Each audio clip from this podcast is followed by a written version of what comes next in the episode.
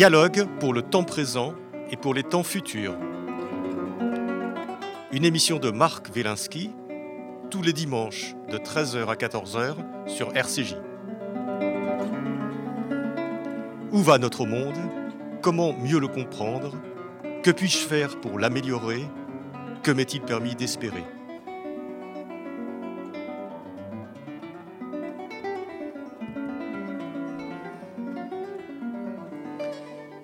Nous recevons aujourd'hui euh, Lionel Nakache. Bonjour Lionel. Bonjour Marc.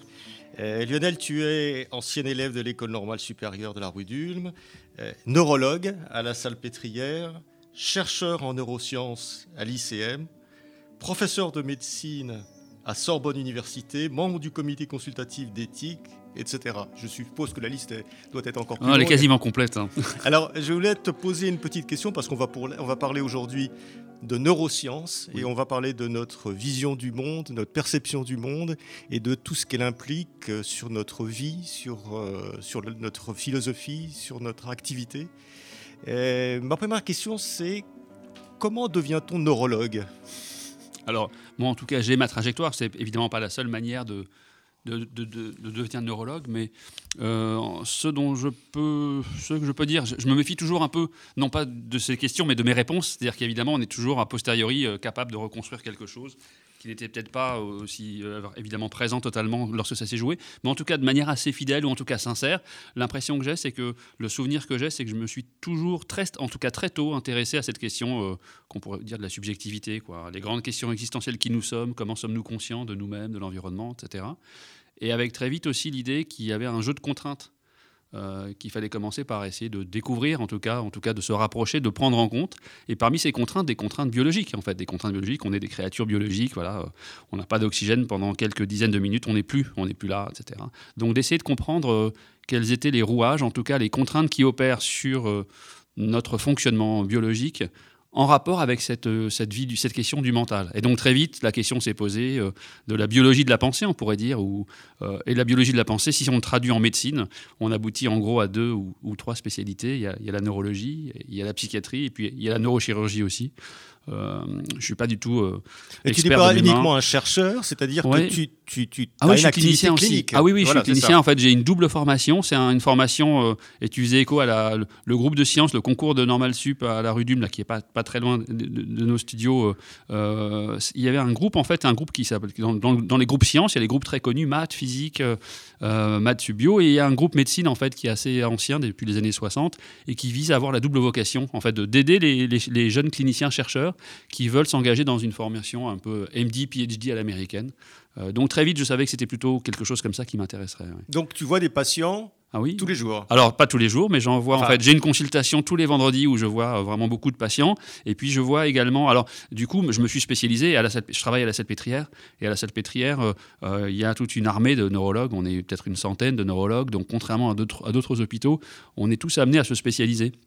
Et donc, même si la neurologie qu'on appelle générale m'intéresse, euh, je me suis spécialisé dans ce qu'on appelle la neuropsychologie, donc la, partie de la neurologie qui s'intéresse aux troubles de la vie mentale, on pourrait dire.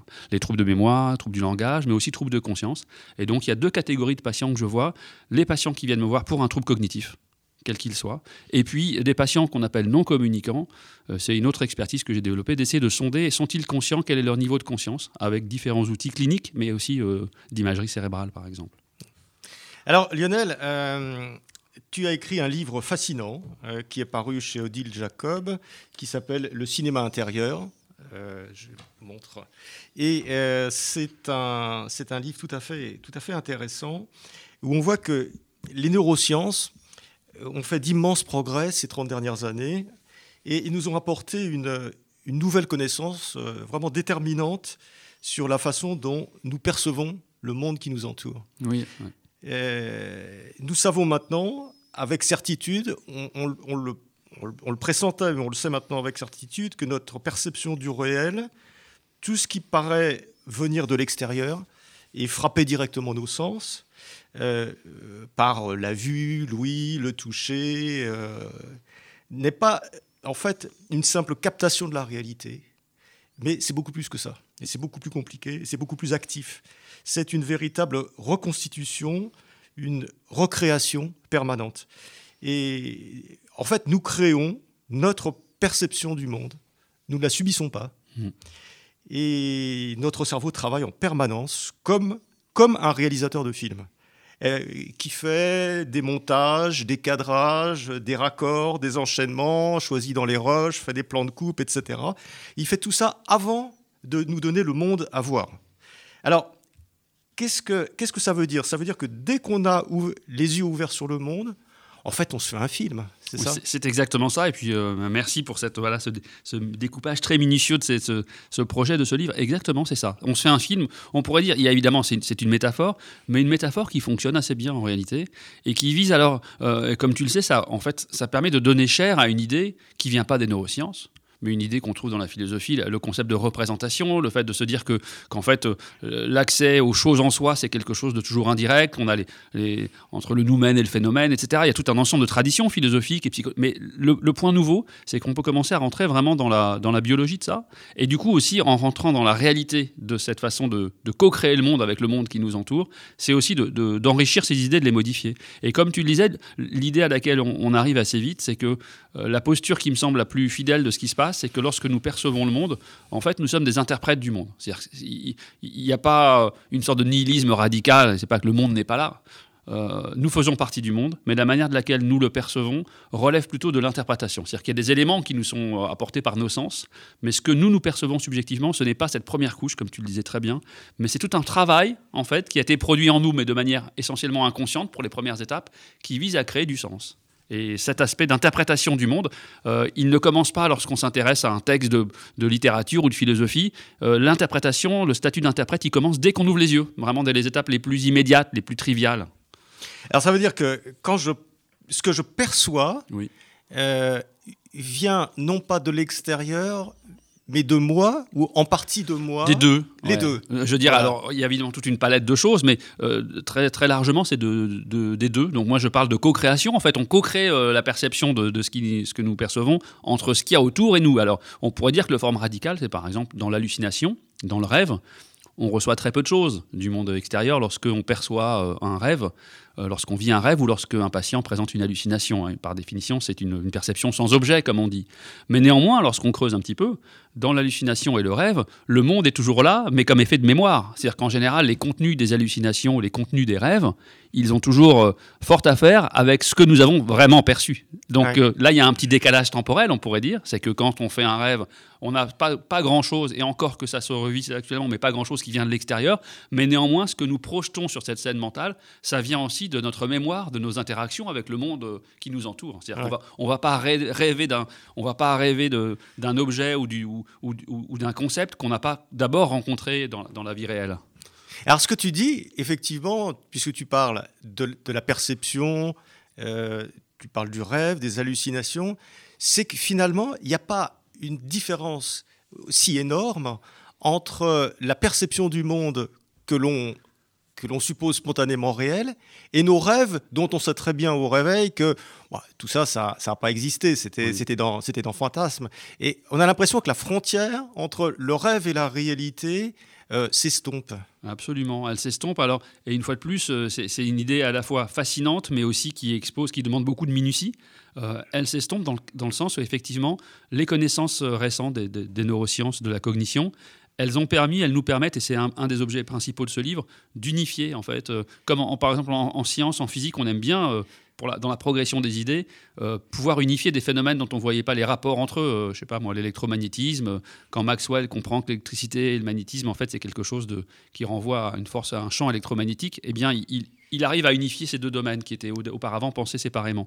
Eh bien, dans la vie mentale, de la même manière, la manière de laquelle on conçoit, et c'est une idée forte du livre, c'est que la perception, mais également le rêve, l'hallucination, la rêverie euh, euh, et la mémoire épisodique, tout ça, ça procède d'un même grand mécanisme. Alors évidemment, ce n'est pas exactement la même chose, dans le sens où, comme tu le dis, euh, lorsque nous faisons un rêve et que nous ne savons pas que nous rêvons, et lorsque nous percevons la réalité et nous sommes capables d'exercer un, davantage d'esprit critique sur ce que nous percevons, il y, a, des nuances, mais ces nuances, on, pourra peut-être en parler, mais ce sont des nuances apportées sur une même grande classe de phénomènes de la vie mentale, qui sont cette grande famille du cinéma intérieur.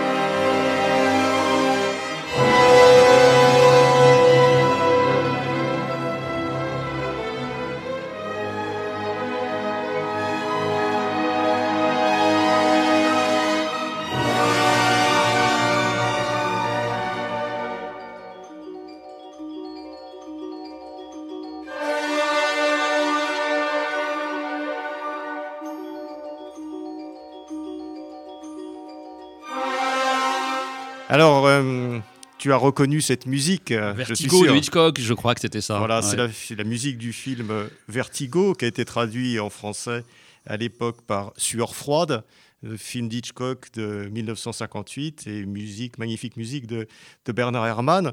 Et pour moi, c'est une musique qui évoque un petit peu la plongée euh, dans le monde intérieur. Et euh, bon, et Hitchcock, c'est un des réalisateurs que tu aimes, je Oui, suppose. évidemment, comme je pense beaucoup de nos auditeurs, euh, nos auditrices, oui, c'est. Et, et ce qui est étonnant, c'est qu'en fait, on n'a pas du tout échangé sur ce titre, mais, mais euh, il s'avère que la couverture de ce livre, euh, Eric Toledano, le, le cinéaste, qui est un ami également, en fait, lorsqu'il l'a vu, m'a dit ah, mais je pense à Vertigo. Euh, il voyait, en fait, parce qu'avec les, les couleurs, c'est aussi un orange dans l'affiche initiale de Vertigo, donc euh, c'est très drôle euh, que tu aies choisi cette, euh, cet Ah oui, je ne savais pas, mais enfin, Ben voilà. ça fait Ah, partie des, ouais. des correspondances Ouais. qui, peut, qui peut y avoir. Donc, effectivement, Hitchcock doublement intéressant par le fait qu'il est réalisateur de films euh, et qu'il euh, qu'il a, fait beaucoup de films qui sont des plongées un petit peu dans, dans, dans l'inconscient, ou dans le conscient, ou dans l'inconscient. Alors, il y, a- il y a des tas d'expériences dans ton, dans ton livre qui sont absolument passionnantes, qui sont des expériences de de vision ou de d'effet de vision ou Mm. de défaut de vision et où on s'aperçoit que finalement euh, quand on est un peu attentif ce qu'on voit du monde ce n'est pas la réalité du monde par exemple il y a cette euh, il y a ce, ce- cette euh, euh, cette, très- euh, c'est- c'est- cette expérience extrêmement intéressante qui s'appelle l'échiquier d'Adelson, Oui, oui. qui est un échiquier. Alors c'est un peu difficile à la radio, On peut essayer, mais c'est vrai que ça- c'est un, c'est un défi. difficile à la radio, mais en tout cas, on peut renvoyer euh, Oui, ou nos, je peux nos rapidement auditeurs sur Internet oui, c'est ça, et, ouais. et on voit quelque chose et on, on a beau nous dire que deux cases sont exactement de la même couleur, Mm. on ne les voit pas. Le- notre cerveau refuse absolument de les voir de la même couleur. Oui, on pourrait dire, de- une manière de le reformuler, c'est que cette expérience, parmi beaucoup d'autres, effectivement, elle permet bien d'illustrer le fait que quand nous percevons le monde, et on revient à ce statut d'interprète, non seulement nous recevons des informations visuelles hein, qui frappent nos rétines en permanence et qui sont transmises à notre cerveau, mais une fois que nous les recevons cérébralement, hein, euh, nous projetons également dessus et nous les interprétons à la lumière de nos connaissances. Et, la- perception qui résulte de ce choc, en fait, entre ce qui monte et ce qui descend, donc ce qui monte de l'extérieur et ce qui descend de nous à, la lumière de nos connaissances, de nos croyances, de notre, attention, eh bien, ça crée ce film subjectif et qui effectivement pas, ne s'identifie pas exactement à ce qu'il y a dehors. Et dans l'échiquier d'Adelson, c'est un très bel exemple parce qu'en fait, c'est effectivement un échiquier avec des, cases euh, gris clair ou gris foncé. Et puis, on fait attention à deux cases qui en fait ont exactement la même couleur, le même niveau de gris, mais l'une se trouve dans un cône d'ombre d'une sorte de pylône qui est à côté. Et le fait que nous percevions le pylône et qu'il y a un cône d'ombre, comme s'il était éclairé par derrière, eh bien, on reçoit sur nos rétines deux cases qui ont le même niveau de gris.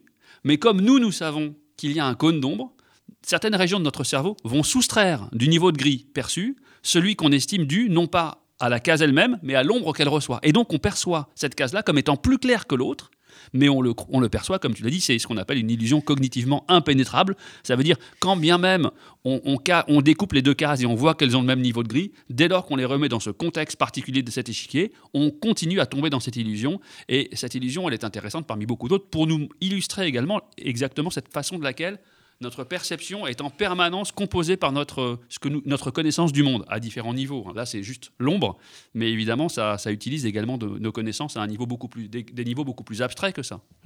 Alors, on, on peut renvoyer nos, nos auditeurs à, Internet et à voir l'échiquier d'Adelson. C'est très fascinant parce que euh, on, on voit ces deux cases de couleurs différentes, l'une gris foncé, l'une gris clair, et on a beau nous prouver par A plus B qu'elles sont de la même couleur, il y a une espèce de- de- d'obstination, voilà, d'obstination de notre vue, de notre cerveau à les, à les voir différemment. Oui. Et, euh, et d'où ça vient On a l'impression que c'est euh, voilà qu'on est un petit peu des qu'on est dans l'obligation de voir d'une certaine façon, qu'on est qu'on est dirigé, qu'on est Oui. qu'on est façonné par notre. Ah, c'est marrant parce que oui, moi, je le perçois pas exactement comme ça, mais parce qu'en réalité, euh, quand on rentre dans le cœur de ces mécanismes, il y a des mécanismes qui sont plus ou moins accessibles à d'autres informations. Euh, euh, et, donc on pourrait dire, et c'est la manière de laquelle on perçoit et on, on interprète nos, nos connaissances actuellement dans ce domaine, c'est qu'il y a une sorte de hiérarchie, il y a une couche de hiérarchie avec des niveaux de ce cinéma intérieur, donc des effets spéciaux,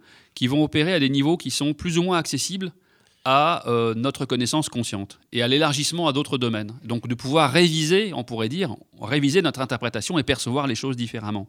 Alors plus ces processus sont de ce qu'on appelle de haut niveau, donc sont proches de notre conscience, plus on est capable de les faire changer. Mais les couches les plus profondes, plus, euh, elles sont totalement irrépressibles, elles surviennent en, amont de toute volonté et elles sont parfois totalement impénétrables à toute connaissance supplémentaire. Et donc on voit ça plutôt non pas comme une sorte de résistance active, tu vois, de quelque chose qui, euh, un peu sur une métaphore freudienne, de quelque chose qui, voudrait persévérer dans... Non, c'est juste que ces, ces, processus-là sont souvent même les moins intéressants parce qu'en fait ils sont, ils sont assez pauvres en réalité, euh, assez câblés de manière même anatomique et donc peu accessibles à des informations beaucoup plus complexes. Oui. Ça, me fait penser à, cet épisode euh, quand euh, les, les salons euh, ont découvert les, impressionnistes pour la première fois. Et Sisley, je crois, avait fait une, un, mur blanc avec une ombre bleue. Et les gens avaient dit, il fait une ombre bleue, c'est complètement à côté, il ne sait pas peindre, il ne connaît pas les couleurs. Et puis les gens se sont peu à peu habitués et, et se sont dit, ils n'avaient jamais vu que l'ombre sur un mur blanc une ombre euh, du, du, soleil sur un mur très blanc, ben finalement elle est bleue, elle est bleutée. Et ça, c'était le premier à l'avoir vu de cette façon Et d'une certaine façon, il a apporté aux gens une vision euh, que, que tout le monde avait devant les yeux et que personne ne voyait. c'est fabuleux, je ne connaissais pas cette histoire. C'est assez étonnant parce que on, a, on se dit finalement, logiquement, l'ombre doit être grise, donc on, on, elle doit, on doit la voir grise. Et finalement, elle est légèrement bleutée à cause du reflet du soleil, tout simplement, du, ciel. Oui, exactement. Et donc, c'est vrai, dès qu'on rentre, dès qu'on met le pied dans cette euh, notion de cinéma intérieur, euh, on découvre, en réalité, ça paraît à la fois, comme souvent aussi les, des grandes idées, elles apparaissent à la fois banales et en même temps profonde. Ça veut dire, on pourrait dire, in fine, quand on se rend compte qu'effectivement, euh, le monde que je perçois euh, euh, ne correspond pas exactement à ce qu'il y a à l'extérieur de moi, ça paraît presque, une fois qu'on l'a vraiment visité de manière spectaculaire, ça paraît aussi un truisme. Bah oui, en fait, il reste dehors, il n'est pas rentré en moi, donc effectivement, la relation que je vais avoir avec ce monde extérieur, eh bien, par, par définition, elle va pas être une sorte de copie parfaite, il n'y aura pas une sorte de duplication parfaite, donc ça paraît assez évident une fois qu'on le formule, mais pour autant, il s'avère que lorsque nous ouvrons les yeux sur le monde, notre intuition forte, c'est de, voir ce qu'il y a dehors. On n'a pas l'impression d'être ses interprètes, en fait. Alors que tout le cœur de ce livre et de ce domaine, c'est de montrer que, absolument, euh, ce que nous percevons, ce n'est pas rien, ce n'est pas quelque chose qui se, qui se joue du monde, on pourrait dire. Ce n'est pas quelque chose qui opère tout seul dans une sorte d'isolationnisme de, mental, etc. Donc, mais notre interaction avec le monde fait que nous ne cessons de l'interpréter et du coup que ce que nous en percevons, ça, ça, revient à la fois au monde, mais aussi à nous. En fait, on revient sur cette idée de co-création entre nous et le monde. Et évidemment, l'aspect le plus complexe qu'il faut jamais oublier, c'est que notre subjectivité, donc ça veut dire aussi ce que nous percevons des choses, ça fait partie du monde, c'est pas à côté du monde. Donc ça alimente le monde parce qu'à la lumière de nos perceptions, de nos croyances, nous allons agir sur le monde, donc agir sur la réalité à laquelle nous appartenons. D'autres vont être affectés par nos actions. Donc il faut faire attention, il ne faut pas cliver notre perception du monde. Cette perception, elle fait partie de la vie du monde en fait. Euh, il y, a une expérience qui est, aussi tout à fait saisissante. Alors, euh, il y a toutes les expériences euh, qu'on appelle couramment les illusions d'optique. Euh, souvent, les illusions d'optique, euh, il y en a plein, il y en a plein qui circulent sur Internet. Ça vient de là, souvent, l'illusion d'optique. C'est-à-dire qu'il y a une espèce de, contradiction entre la réalité de ce qu'on perçoit et de ce qu'on croit percevoir. Hein. Il y en a toute une série dans ton livre qui sont tout à fait passionnantes. Mais il n'y a pas que des illusions d'optique on peut aussi avoir euh, s'illusionner sur notre perception du monde de façon très différente. Et notamment, il y a des choses qui passent devant nos yeux et qu'on ne voit pas. Mm. Et il y a une expérience absolument saisissante que je voudrais bien que tu nous déclares, euh, que, nous, que tu nous euh, explicites un petit peu. une expérience où on voit, il y a un, gorille qui passe sur un, devant un écran, qui nous dit bonjour, qui s'en va, et le gorille on ne le voit pas. Absolument. Alors, qu'il est, alors qu'il est là. Exactement. Alors cette, expérience est une expérience saisissante qui a été euh, conçue par deux collègues américains, notamment Dan Simons, et, on l'utilise beaucoup. Moi, j'utilise beaucoup dans des cours d'introduction ou dans des conférences aussi. Euh, et, évidemment, si jamais euh, vous êtes en train de voir un écran sur lequel un gorille traverse l'écran lentement, se tourne vers vous, vous allez le percevoir consciemment dans la plus grande proportion des, situations. Par contre, ce qui est, ce particulier, c'est que pour le rendre non consciemment perçu, il faut, il faut qu'il se passe quelque chose. C'est toute l'astuce de l'illusion. Et l'astuce, c'est qu'en fait, euh, on vous demande de voir une scène, donc dans cette, expérience-là, on vous demande de faire attention à une scène visuelle. Et la scène, c'est qu'il y a une équipe avec deux, deux, deux, équipes en fait sur une sorte de terrain euh, improvisé de, basket. Et euh, chaque, donc il y a une équipe avec des, des gens en t-shirt en blanc, d'autres en t-shirt en noir, et chaque équipe a une balle et se fait des passes intra-balles. Ça veut dire que les gens en t-shirt blanc se font des passes entre eux et les gens en t-shirt noir se font des passes entre eux. Donc en fait, il faut imaginer une scène qui devient complexe. On voit pas mal de gens et deux ballons qui circulent. Et vous demandez aux, observateurs de compter le nombre de passes de l'équipe des gens en blanc. Et quand vous faites ça, eh bien, vos ressources attentionnelles qui sont très limitées, on a des ressources attentionnelles beaucoup plus limitées qu'on ne le pense, eh bien, pour arriver à faire attention précisément à ce qui nous intéresse, en l'occurrence ici compter le nombre de passes de l'équipe en blanc, eh bien on filtre énormément de choses parce qu'on n'a pas les capacités de tout percevoir et euh, notamment on, va filtrer tout ce qui se passe pour l'équipe gens en t-shirt noir. Et dans cette posture mentale, une fois qu'elle est mise en place, en quelques secondes, quand un acteur déguisé en noir et pas en blanc, en gorille, traverse, eh bien, il est filtré par nos mécanismes attentionnels et on peut, dans 80% des cas, ne pas du tout percevoir euh, cette, euh, ce, stimulus qui va traverser la scène visuelle pendant longtemps, hein, qui n'est pas subliminal, qui va rester longtemps. Et évidemment, quand vous interrogez les gens juste après combien il y avait de nombre de passes, ben, les gens vous répondent. Et quand vous leur reprojetez le même film en leur disant cette fois-ci, vous ne comptez plus. Et ça veut dire que maintenant, on va libérer leur attention pour qu'elles puissent faire attention à autre chose précisément. Là, il y a un choc. Et ce qui m'intéresse le plus dans cette expérience, c'est que le choc spectaculaire, et pour nos auditeurs, il y en a d'autres des expériences que celle du gorille, parce que maintenant ils connaissent l'astuce. Le choc, c'est quoi? C'est qu'il permet de mettre le doigt sur ce que moi j'appelle l'illusion de la complétude visuelle. C'est-à-dire que quand nous avons les yeux ouverts, non seulement nous interprétons ce que nous percevons, sans le savoir en fait, mais également nous avons cette croyance euh, largement illusoire de tout percevoir. Que tout ce qu'il y a sous nos yeux, en fait, euh, est perçu par nous. Et ce qui n'est pas vrai. Et la preuve, on peut arriver à montrer euh, qu'on ne perçoit qu'une partie infime. Euh, il y a plein d'expériences. Alors souvent, vous l'avez parfaitement dit, Marc, ce qui se passe, c'est que il y a des aspects d'illusion. Donc souvent, tout le monde a vu des illusions visuelles, mais un peu chacune dans un coin, comme un truc un peu spectaculaire. Et là, l'objectif, c'est de montrer que certaines de ces illusions, leur véritable leçon, si on veut dire comme ça, c'est de nous introduire a autant d'effets spéciaux de ce cinéma intérieur. C'est-à-dire que ce qui est intéressant dans l'illusion, c'est pas qu'on soit tombé dans un piège perceptif, mais c'est qu'elle nous révèle que ce que nous percevons n'est pas exactement ce qui est là.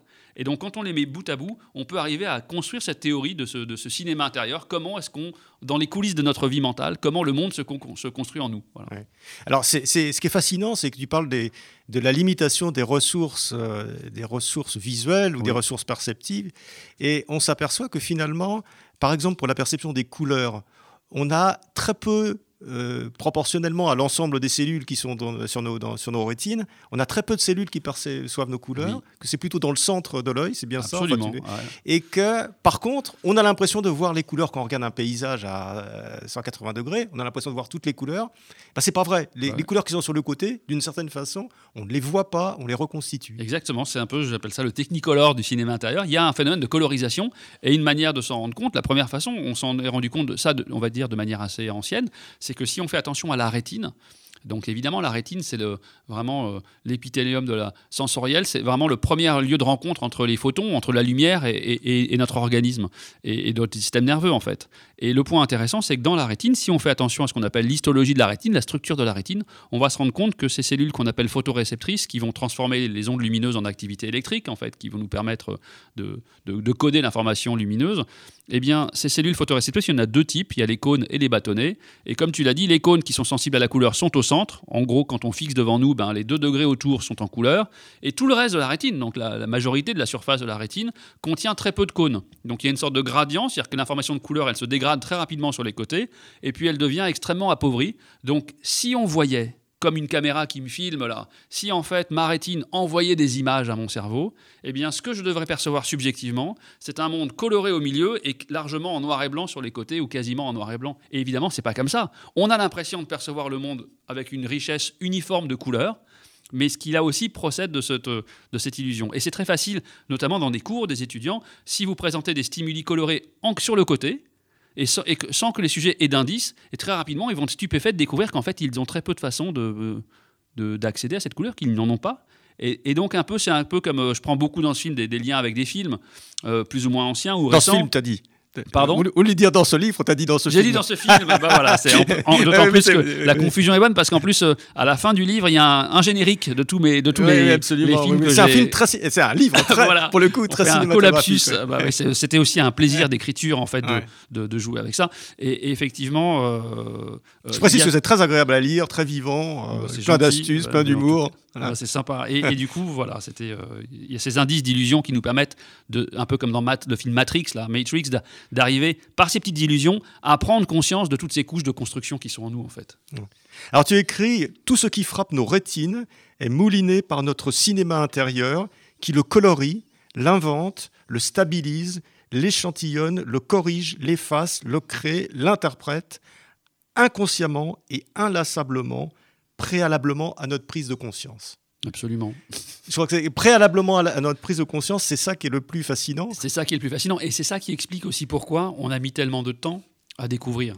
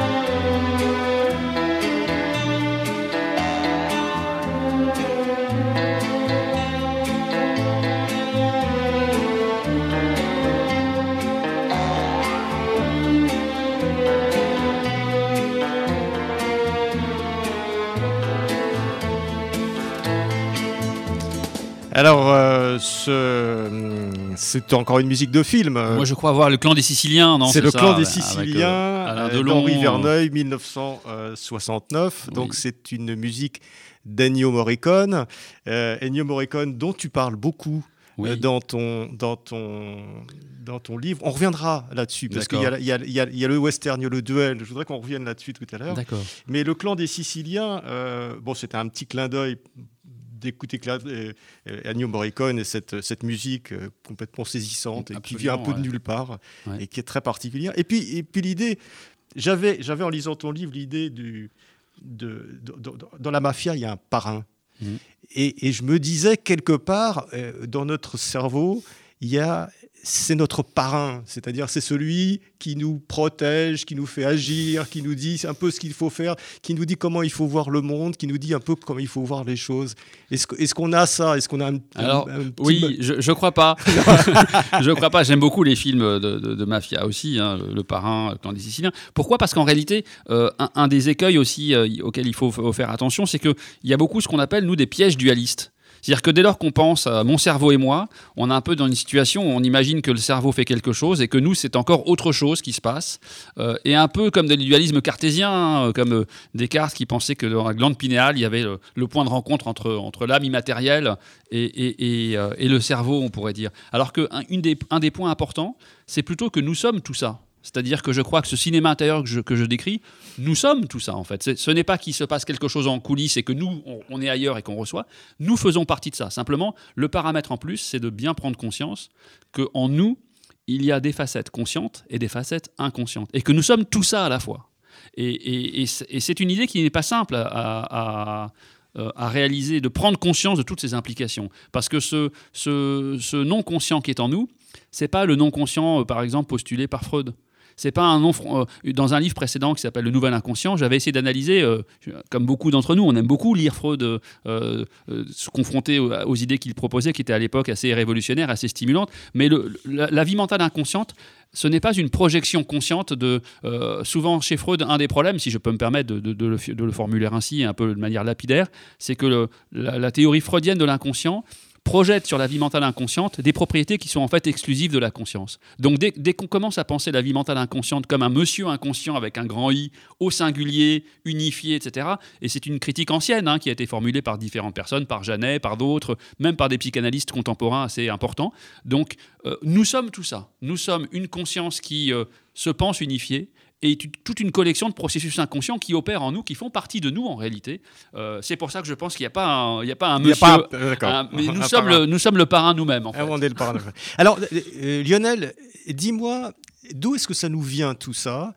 D'où nous vient cette perception du monde, d'une certaine façon, dans laquelle nous projetons une espèce de, de, découpage du mm. monde d'une certaine, certaine façon? euh, est-ce que ça vient de l'évolution? Est-ce que ça vient de la biologie? Est-ce que ça vient du fait que finalement euh, nos, outils perceptifs sont là pour agir sur le monde, pour faire mm. en sorte qu'on survive, qu'on se développe, etc. Mm. Est-ce que c'est de là que ça vient selon toi? Bah, Je pense qu'effectivement, c'est en tout cas qu'on peut expliquer énormément de choses par euh, des processus adaptatifs. effectivement, dans un cadre évolutif classique, mais tout reste, une fois qu'on a dit ça, qu'on a posé le cadre, Ensuite, il, faut arriver à comprendre euh, euh, comment cela a été en fait sélectionné, quelles sont en fait les, euh, performances ou, les valeurs ou les propriétés associées à chacune de ces étapes? Peut-être un des points sur lequel tu insistes et qui est très important et qui pour moi était le début de la métaphore, c'est qu'en fait on perçoit le monde de manière continue, comme si voilà quand on se fait face là on a l'impression de se percevoir continuellement, vraiment comme un film subjectif. Et pour autant ce qu'on est en train de montrer, ce qu'on a pu montrer et le livre ouvre par là, comme au cinéma. Au cinéma, on voit un film continu, mais en fait, on ne nous a pas montré un film, on nous a montré une succession d'images fixes, le fameux 24 images par seconde, et nous avons mouliné inconsciemment, là encore, ces images fixes en un film continu. Donc comme si on, avait en nous une machine à mouliner du discret, donc les images fixes, en du continu, au sens mathématique du terme. Eh bien, une des grandes découvertes, et le livre commence par là, c'est qu'en fait, lorsque nous sommes en perception réelle, pas au cinéma, mais dans la vie de tous les jours, en lumière naturelle, nous, nous procédons aussi comme ça. C'est-à-dire qu'en fait, notre système nerveux n'est pas en train de percevoir en permanence ce qui se passe, mais fait des sortes de captures d'écran. Euh, je qualifie dans le texte, hein, je, donne des précisions sur ce que ça veut dire, mais en gros, on fait des sortes d'images fixes et que, nous moulinons nous-mêmes en film continu. Et donc, pour revenir à ta question, très probablement, ce qui se passe, c'est que comme nous sommes toujours en train de bouger, nous sommes des acteurs du monde, etc., euh, l'idée de pouvoir en permanence traiter tout ce qui se passe, ça ne serait pas possible. Donc, le fait de devoir échantillonner le monde, euh, par exemple, à peu près 10 à 12 images par seconde, c'est sans doute un des mécanismes qui à la fois répond aux contraintes de notre attention, qui est très limitée, qui ne pourrait pas tout percevoir en même temps, et qui a aussi la temporalité de la prise de conscience. On ne prend pas conscience, c'est comme la vitesse de la lumière, on prend conscience des choses, ça prend un certain temps, ça peut prendre à peu près 2 à 3 dixièmes de seconde, ce qui est long en fait. Euh, donc pour répondre à ces contraintes euh, cérébrales qui euh, sous-tendent la vie mentale, et pour aussi prendre en compte le fait qu'on est en train de bouger en permanence, sans doute que ces mécanismes de captures d'écran discrètes qui sont remontées euh, dans la salle de montage du cinéma intérieur en film continu, c'est probablement, très probablement, un mécanisme qui a été sélectionné au niveau évolutif pour rendre compte à la fois de notre statut d'acteur sur le monde et euh, tenir compte de ces contraintes de la, perception. Mais c'est un domaine fascinant de voir en fait l'histoire, l'évolution, aussi bien euh, phylogénétique que ontogénique aussi, ça veut dire au fil de l'existence. Il se passe aussi, on est tout de suite câblé avec beaucoup de processus du cinéma intérieur qui sont là, mais certaines couches vont se mettre en place par des interactions sociales, par des phénomènes culturels, euh, etc. Donc il y a un champ de connaissances fascinant qui est d'explorer toute cette variété de cinéma intérieur. Et ce que tu dis, c'est que finalement, la continuité que l'on vit, puisqu'on vit dans un monde continu, on ne vit pas dans un monde discontinu, finalement, cette continuité, c'est une création de notre, de notre moi, d'une certaine façon. c'est nous qui créons cette, cette continuité. Je crois qu'on peut dire ça absolument, en sachant qu'effectivement, alors euh, il faut faire là aussi, euh, je, valide, j'avalise ce que tu dis complètement. Le seul point auquel je crois qu'il faut faire attention aussi, c'est en termes de, niveau d'étude, de vocabulaire. C'est-à-dire qu'effectivement, par exemple, des physiciens vont nous dire qu'il y a certaines théories physiques contemporaines qui considèrent que la structure fine de l'espace-temps, ce n'est pas une structure continue, mais une structure discrète, mais à une échelle qui n'est pas l'échelle dans laquelle nous percevons le monde, hein, qui n'est pas à l'échelle du mètre ou de la seconde ou, ou, du millième de seconde, mais à une échelle proche de l'échelle de Planck, etc. Donc, donc je pense par exemple à, la théorie euh, gravité quantique à boucle. Euh, en dehors de son nom et de cette idée, j'en connais pas grand-chose d'autre, mais qui a cette idée qu'on vivrait dans, qu'on vivrait dans un, monde discret, disons. Mais à l'échelle qui est la nôtre, il faut reconnaître. Discret, ce que tu veux dire quand tu dis discret, c'est séparé par petites. Oui, oui. discret, ça veut dire qu'en fait, il y a des, il y aurait discontinu. Oui, oui c'est-à-dire qu'en fait, discret, le sens mathématique, de, un ensemble discret. Si on prend les nombres, par exemple, les entiers naturels, c'est un ensemble discret, et ça veut dire qu'entre deux entiers contigus, entre 2 et 3, je ne peux pas en mettre un autre. Voilà.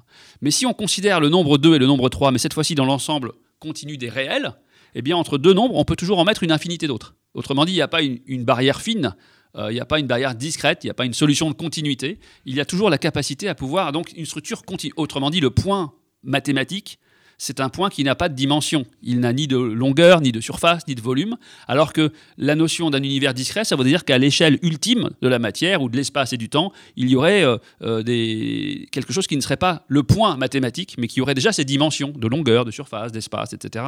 Euh, donc c'est ça la différence très importante. Alors là où on peut en arriver, c'est qu'en fait, devant nous, on peut dire que le le monde dans lequel nous baignons, on peut dire qu'on peut l'approximer. Une approximation continue au sens mathématique semble bonne à l'échelle dans laquelle nous vivons. Effectivement, les choses sont continues. Nous percevons du continu, mais entre ces deux continus, le continu extérieur, le continu que nous percevons, il y a cette discrétisation. Autrement dit, on est dans un phénomène incroyable qui a, moi je prends le phénomène du l'acronyme du CDC, non pas comme la Caisse des dépôts et des consignations, mais CDC, c'est-à-dire qu'il y a la continuité extérieure, il y a un échantillonnage discret, et il y a une autre continuité, celle que nous percevons, mais les deux, la première et la deuxième, donc la continuité extérieure et la continuité, la continuité perçue, ce ne sont pas exactement les mêmes, évidemment. Et c'est ça aussi, c'est fascinant. C'est qu'on a deux, deux, notions de continuité, mais qui ne se recouvrent pas exactement. Il y a, en, lisant ton livre, j'ai eu un petit coup de blues, je, dois l'avouer, à un moment ah. donné, parce que je me suis dit, si on est d'une certaine façon euh, prisonnier, enfin, c'est un thème que tu que tu reprendras pas, mais d'une vision du monde qui est la nôtre, qu'on se fait ce cinéma en permanence, c'est-à-dire qu'on se projette notre propre mmh. vision du monde. Euh, finalement, euh, on, est, on est bien seul. On, se retrouve. À la limite, est-ce que le monde extérieur existe? Ah moi, je crois qu'il existe. oui, je crois qu'il existe. Quand je dis je crois qu'il existe, je veux dire par là que c'est évidemment parmi les grandes questions. Euh, cette question-là, personne n'a une réponse exacte. Euh, on est souvent dans ces cas-là attiré vers la question est-ce que le monde extérieur existe vraiment ou pas? On a beaucoup d'indices pour alimenter l'idée que ce monde extérieur existe euh, au-delà de notre perception subjective. Mais on pourrait dire que c'est un, débat en soi et, qui, et j'aurais pas la prétention de dire que j'y réponds de manière en clôturant le débat. Mais je pense qu'on peut défendre cette idée-là. Mais ce qui m'intéresse le plus, c'est que souvent les gens s'excitent sur est-ce que le monde existe ou pas? D'une certaine manière, non pas que la question ne m'intéresse pas, mais la question qui, moi, m'intéresse le plus, c'est plutôt comment se fait-il que nous percevons les choses telles que nous les percevons? C'est-à-dire, en réalité, déjà, cette question-là, comment est-ce que, au-delà de la question du statut de ce monde extérieur euh, que nous percevons, etc., comment, en fait, nous élaborons notre... notre, notre interprétation de ce monde-là? C'est ça ce qui, ce qui m'intéresse le plus, on va dire. Alors, évidemment, ça ne peut pas être clivé de la question que tu poses. Euh, alors, on a des indices, par exemple, je peux donner un exemple une des vieilles questions, c'est, euh, euh, il y a même un, vieux texte magnifique du XVIIe siècle, une, pièce euh, espagnole, La vie est un songe. Voilà. donc comment est-ce qu'on peut séparer, par exemple, le rêve de la vie éveillée Comment savoir que nous ne sommes pas en train de rêver, là, dans ce studio, dans cette émission très agréable? Comment savoir qu'en fait, nous sommes vraiment en train de deviser, toi et moi, et que je ne suis pas tout seul dans mon lit en train de rêver? Voilà. alors, c'est une question qui peut paraître indépassable. En fait, elle est dépassable. Pourquoi? Parce que si on s'intéresse à 1000 personnes qui dorment et c'est, même 1000 personnes qui sont éveillées, on peut trouver des critères très opératoires pour distinguer l'expérience onirique de l'expérience de veille. Par je donne un exemple, on n'a pas le temps de, tout développer, mais un exemple. Lorsque nous rêvons, euh, nous, n'avons pas le même sens critique que quand nous sommes éveillés. Et il y a plusieurs phénomènes qui se passent durant le rêve euh, qui attireraient notre attention lorsque nous sommes éveillés. Par exemple, si j'étais vraiment dans un rêve, je pourrais commencer à discuter avec toi, et au fil de la discussion, tu pourrais changer d'apparence. Tu pourrais changer euh, de, visage, tu pourrais changer de genre. Et dans les rêves, c'est très fréquent. On pourrait changer d'endroit. Et tout cela ne nous poserait aucun problème dans un rêve. Euh, alors que si, euh, pendant que nous discutons, tu te transformes en gorille, on prend l'exemple du gorille ou autre chose, immédiatement, je me dirais, ah, il y a une astuce, il y a une caméra cachée, quelque chose. Eh bien, je prends juste ce critère, mais on en a beaucoup d'autres. On peut comme ça arriver à dire, ben voilà, l'expérience onirique et l'expérience de veille, c'est distinguable. On peut les distinguer. Donc on, peut élaborer des critères comme ça entre nos états intérieurs et du coup là aussi extrapoler sur, euh, sur cette question de l'existence du monde dans lequel nous vivons. Mais voilà, c'est un débat qui nous dépasse là, hein, mais euh, je crois qu'on peut quand même le soutenir de certaines thèses là-dessus. C'est-à-dire qu'on n'est pas tout seul. on n'est pas, tout seul. Et, donc sans poser cette question de savoir on n'est pas tout seul, euh, cette expérience du monde que, que, que nous faisons, elle nous est propre, elle nous est personnelle, puisque c'est notre propre réalisateur interne qui nous les propose. Donc, euh, autre question que je me suis posée, mais je me suis posé pas mal, tu vois, c'est comment, comment savoir que l'autre, toi, une autre personne, notre réalisatrice aujourd'hui, euh, a une vision du monde comparable à la mienne? Par exemple, ce rouge, je le mm. perçois d'une certaine façon. Est-ce que toi, tu le perçois de la même façon? Et si on perçoit tous le monde différemment, euh, ça pose quand même quelques problèmes sur le, sur le vivre ensemble. Oui, absolument. C'est une question centrale. C'est une question centrale que j'aborde à la fin du livre exactement parce que c'est euh, effectivement ce, cinéma intérieur, c'est pas une nouvelle religion, c'est pas un dogme qui va nous permettre de résoudre les problèmes de, coexistence, de tolérance, euh, on pourrait dire de vivre ensemble entre guillemets comme expression contemporaine, etc. Mais néanmoins, elle y participe. C'est-à-dire qu'effectivement, on pourrait dire que dans notre perception d'une réalité, il y a des choses qui viennent, qui sont très câblées, comme ce qu'on disait tout à l'heure, l'échiquier des Delson. Bon, il y a des choses qui sont sensibles à nos, à nos croyances, à notre éducation, à nos contenus, et qui font qu'à la fin, on va percevoir une chose un peu différente. Et donc, du coup, je pense qu'un des concepts clés, c'est le concept de confiance. C'est-à-dire que euh, dès lors qu'on se met à faire ça, c'est-à-dire à à imaginer que les gens, quand vous êtes dans la rue, d'imaginer que tous les gens qu'on voit, ils ont chacun leur cinéma intérieur qui tourne, eh bien, à un moment donné, il faut qu'on ait une confiance pour être capable d'échanger, de se mettre d'accord sur des choses, d'avoir un consensus sur quelque chose sur lequel on, va, s'accorder à reconnaître quelque chose. Et là-dessus, il y a du coup une sorte d'éthique entre ce monde qui nous environne et auquel nous appartenons et la manière de laquelle on le perçoit. Et on revient sur ta question précédente, parce qu'effectivement, il y a cette question euh, de dire, à la limite, euh, moi je vois deux écueils dans cette conception-là. Il y a un écueil qui consiste à dire, je suis aveugle au cinéma intérieur, quand j'ouvre les yeux et que je vois Marc, c'est Marc. Euh, c'est pas mon Marc, c'est Marc. Voilà. Autrement dit, une conception dans laquelle il y a une sorte de tyrannie euh, et de l'illusion d'un accès au réel avec un grand R, sans que moi j'en sois l'interprète. Et ça, on voit tous les écueils qu'il peut y avoir d'intolérance, euh, même d'intolérance à soi-même en fait. Hein. Et puis l'autre écueil, qui pour moi n'est pas moins grave, c'est celui que tu soulignais juste avant dans ta question précédente, c'est d'imaginer bien une sorte d'exercice de mauvaise foi, on pourrait dire.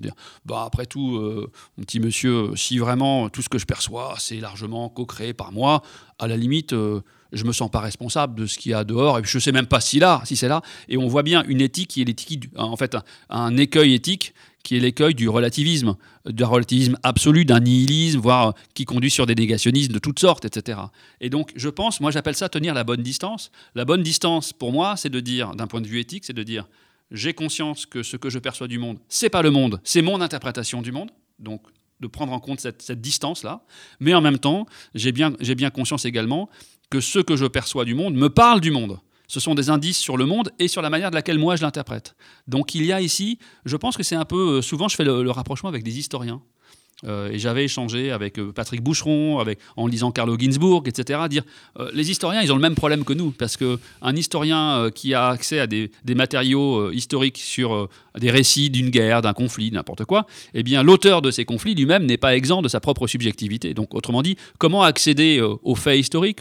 Lorsqu'il est toujours médié par des regards qui ne peuvent pas être euh, affranchis de leur propre subjectivité. Et Carlo Ginzburg avait développé une méthode qu'on appelle la micro-histoire, un paradigme qui s'appelle le paradigme indiciaire, et qui consiste à dire en fait on peut partir à la chasse d'indices dans les discours des, témoins d'une scène, d'indices qui vont nous parler de ce qui est arrivé et d'indices qui nous parlent de la manière de laquelle eux le perçoivent. Et moi je perçois la même chose pour la conscience et pour la, vie mentale en général. Donc c'est pas que les choses n'existent pas, c'est pas que nous sommes sur les choses, c'est que nous avons un rapport, une vraie responsabilité de faire parler le monde à la lumière des indices qu'on peut collecter.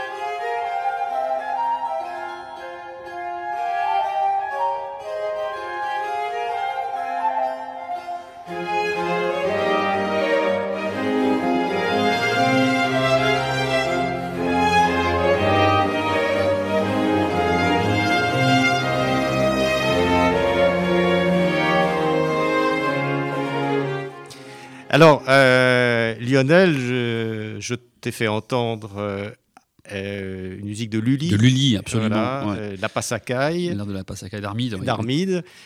tu en parles dans ton, dans ton, dans ton livre, disant qu'à un moment donné, tu as été obsédé par Lully. Euh, on passe par des obsessions comme ça, même quand on est neurologue. Ah bah oui, on n'échappe pas. Une fois de plus, hein, je crois que sortir de la caverne, ça n'existe pas, mais sortir de la caverne, pour moi, c'est savoir qu'on est dans la caverne. Voilà. Donc une fois qu'on qu'on en est conscient, ça, ça, change pas notre condition, mais ça change notre regard sur le monde. Donc effectivement, Lully. Alors pourquoi Lully euh, Et c'était, euh, je suis pas, je suis, je suis pas musicien, j'ai pas d'éducation musicale, mais j'écoute beaucoup de musique. Et il s'avère que le, mon essai précédent, qui s'appelle Nous sommes tous des femmes savantes, était ancré sur une pièce de Molière sur les femmes savantes précisément et donc pour garder un lien avec cette, euh, cette période qui m'avait beaucoup plu, euh, et comme Lully évidemment travaillait avec Molière, composait euh, la musique et des ballets pour ses pièces, etc. Donc je suis devenu un fan de Lully, voilà, et d'où Lully qui, m'obsédait pendant une période absolument. Et ça, c'est pour toi, l'art a une a une fonction. Enfin, tu en parles un petit peu à la fin du livre. On sent que tu vas en reparler dans d'autres livres. Ah, mais il y a, une, fonction de, relation au monde euh, différente par l'art qui nous sort peut-être justement de cette, euh, de cette dictature. je, sais que tu n'aimes pas le terme, mais de dictature de notre réalisateur intérieur. Oui, en fait, c'est peut-être ce, que je, ce dont je prenais conscience. Euh, c'est qu'en fait lorsqu'on voit l'évolution des arts visuels, depuis les, je sais pas, les peintures rupestres jusqu'au cinéma, par avec tout ce qu'il y a, l'art de la perspective, euh, l'impressionnisme dont tu parlais, tous les mouvements, hein, je ne suis pas un expert de l'art, évidemment, visuel, mais il y a quelque chose qui me sautait aux yeux de manière assez évidente, c'est qu'on est tous été éduqués, notamment avec cette, définition d'Aristote de l'art, de dire que l'art, c'est l'imitation de la nature. Et, en fait, ce que, euh, ce que je proposais, c'est de faire un pas de côté, de dire qu'en fait, l'art, c'est peut-être pas nécessairement l'imitation de la nature, mais c'est peut-être l'imitation de la manière dont nous percevons la nature. Parce qu'on est frappé par le fait que l'évolution des arts visuels euh, met le doigt, met en évidence, met en lumière, explicite autant de mécanismes qui procèdent de notre façon d'interpréter le monde réel. Et pourquoi? Parce que le cinéma, au début, ce, livre commence par Oh, le cinéma, c'est fou. Comment est-ce que les 24 images deviennent un film? Et en fait, on se rend compte que cette technologie récente du cinéma, fin 19e, début 20e, en fait, elle utilise, à son insu initialement, un phénomène immémorial qui est celui de la manière de laquelle nous percevons le monde. Donc, cette, euh, cette manière de faire un pas de côté, de dire en fait, l'art, c'est peut-être non pas l'imitation de la nature, mais l'imitation de la manière dont nous percevons la nature, c'est une manière peut-être de, redéfinir et, et c'est pas incompatible avec ce que disait Aristote, parce que la manière dont nous percevons, la, nous percevons la nature, ça fait partie de la nature aussi, en fait. Tout ça, ça fait partie de la nature. Alors Lionel Nakache, euh, euh, on sent dans ton livre le, cinéma intérieur, donc paru chez Odile Jacob, euh, on sent beaucoup de, directions dans lesquelles tu voudrais aller. On sent que tu as envie d'aller du côté de l'art, du côté de l'éthique, du côté de la, philosophie, du côté de la, pourquoi pas de la, de la, physique, etc. Et donc j'ai l'impression que tu ouvres des portes dans différentes directions et que laquelle est-ce que tu privilégies actuellement Sur laquelle est-ce que tu vas travailler? Alors, merci de me, poser. En fait, je crois que je vais, en tout cas, si je, s'il y a un prochain livre sur cette idée du discret et du continu. Je pense que cette idée du discret et du continu, c'est-à-dire, est-ce que, est-ce que nous sommes des entités discrètes? Est-ce que nous nous pensons comme des, autrement dit aussi des unités, des entités autonomes, ou est-ce qu'on est quelque chose qui fait partie d'un grand tout? Il y a une dimension politique là, une dimension écologique, parce que dès qu'on décline la question sur nos rapports aux autres, mais le rapport au monde, à la nature, à l'écologie, aux écosystèmes, eh bien, on voit que cette question du discret et du continu, d'après moi, elle contient énormément de choses. Et donc, j'aimerais l'explorer. Et comme tu l'as dit, j'aime bien explorer dans multifacettes parce que je trouve qu'en faisant des collisions entre ces champs de connaissances, il y a des idées qui peuvent venir en nous. Le risque de ça, c'est évidemment d'être un peu euh, à la Bouvard et Pécuchet, euh, de, évidemment d'être dans le café de commerce, dans le café de Donc, mais pour autant, il y a un risque à prendre. Je pense que le risque de la connaissance, souvent, le risque de la connaissance, on le prend vraiment quand on sort de son périmètre de maîtrise, où là, en fait, on peut faire de, des prouesses, mais en fait, on est en train, en général, de recycler des choses qu'on sait déjà. Et donc, il y a toujours un risque à prendre qui consiste à aller au-delà, au-delà de ce qu'on maîtrise déjà, pour justement s'aventurer dans quelque chose qu'on ne connaît pas encore. Mais il y a un risque. Lionel Nakache, merci beaucoup. Donc, on aura l'occasion de, te revoir pour, pour parler de, de, toutes ces choses tout à fait passionnantes dans une, à une prochaine émission de Pile Poule. Avec plaisir. Pile c'est fini. Merci et à dimanche prochain. C'était Pile Poule, une émission de Marc Wielinski que vous pouvez retrouver en podcast sur le site de Radio RCJ et sur les différentes plateformes, ainsi que sur YouTube. À dimanche prochain, 13h.